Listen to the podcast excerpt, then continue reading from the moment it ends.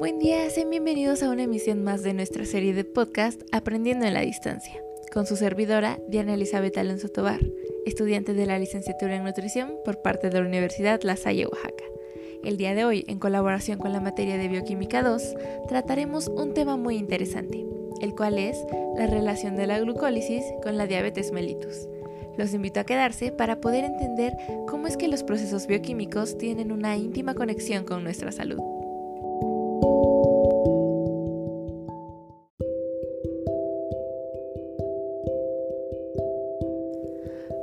Por recordar que la principal fuente de energía que tienen las células son los carbohidratos.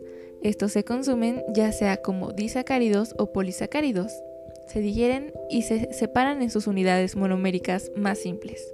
Entre los principales carbohidratos que consumimos en la dieta se encuentran el almidón, que es un homopolisacárido formado por unidades de glucosa, la sacarosa, azúcar de mesa, que es un disacárido de glucosa y fructosa, la lactosa, presente en la leche, formada por glucosa y galactosa.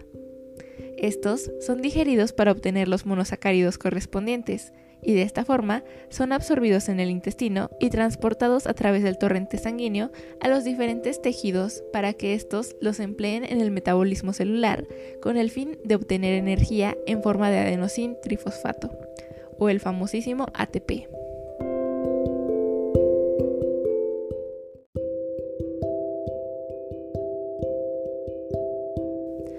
Hablando de diabetes, sabemos que existen dos tipos, y las dos causan una concentración alta de azúcar en la sangre, de formas diferentes.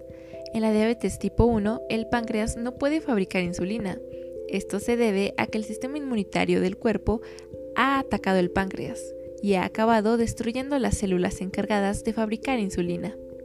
Cuando alguien padece una diabetes tipo 1, su cuerpo todavía puede obtener glucosa a partir de los alimentos que ingiere pero la ausencia de insulina impide que la glucosa entre en las células, que la necesitan para funcionar. Por lo tanto, la glucosa permanece en la sangre. Esto hace que la concentración de azúcar en sangre aumente mucho. Una vez una persona padece una diabetes tipo 1, su páncreas no podrá volver a fabricar insulina. Para solucionar este problema, una persona con diabetes tipo 1 se debe medicar con insulina mediante inyecciones regulares o bien usando una bomba de insulina. En la diabetes tipo 2, el cuerpo sigue fabricando insulina, pero no responde con normalidad. Por lo tanto, la glucosa es menos capaz de entrar en las células y de cumplir con su función de suministro de energía. Cuando la glucosa no puede entrar en las células por este motivo, los médicos lo llaman resistencia a la insulina. Aunque haya mucha insulina en el cuerpo de una persona, porque no funciona adecuadamente, el páncreas sigue detectando una concentración alta de glucosa en la sangre, y esto hace que el páncreas fabrique todavía más insulina. El páncreas se puede acabar agotando por el esfuerzo excesivo de fabricar tanta insulina. Cuando esto ocurre, el páncreas deja de ser capaz de fabricar suficiente cantidad de insulina para poder mantener bien controlada la concentración de azúcar en sangre. Por lo general, cuando la concentración de azúcar en sangre de una persona es repetidamente alta, se trata de un signo de que padece una diabetes.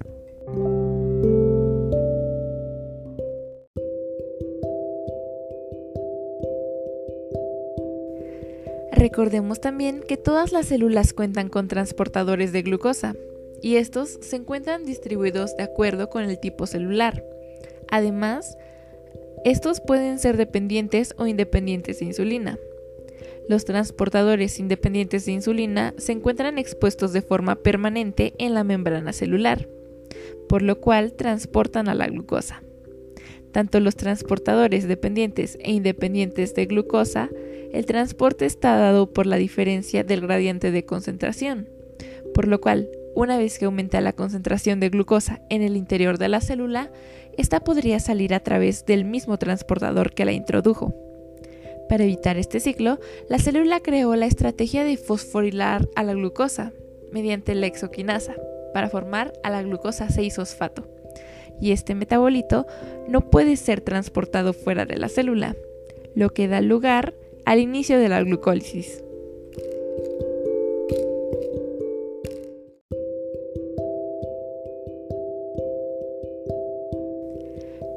Glucólisis es la vía que permite obtener por cada molécula de glucosa dos moléculas de ATP como ganancia neta, además de dos equivalentes reductores en forma de nada reducido y dos moléculas de piruvato. El piruvato será descarboxilado para entrar al ciclo de Krebs en forma de acetilcoenzima A. El ciclo de Krebs genera por cada molécula de acetilcoenzima A tres de NAD reducido, una de flavin adenin dinucleótido y una de trifosfato de guanosina. Pero en el caso de la diabetes, este proceso ni todos los que desencadena pueden ser llevados a cabo de manera correcta, ya que el sustrato inicial no está siendo llevado al interior de la célula.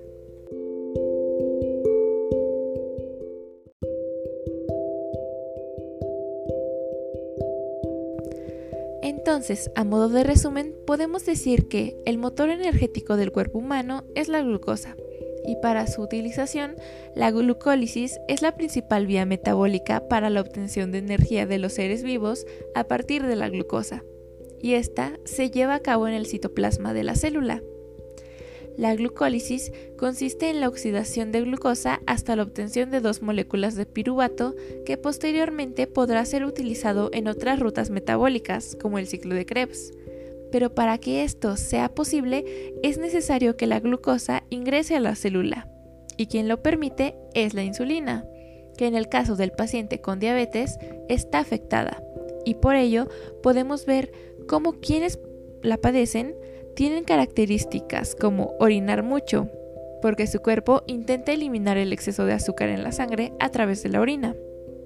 Beber mucho para compensar todo lo que elimina el orinar. Además de sentirse muy cansada todo el tiempo, porque el cuerpo no puede usar el azúcar como fuente de energía adecuadamente. Esto independientemente del tipo de diabetes. Pero en particular los que tienen diabetes tipo 1 comen mucho, porque su cuerpo está ávido de energía que no puede obtener a partir del azúcar. Y el perder peso, porque su cuerpo empieza a usar la grasa y el músculo a modo de combustible.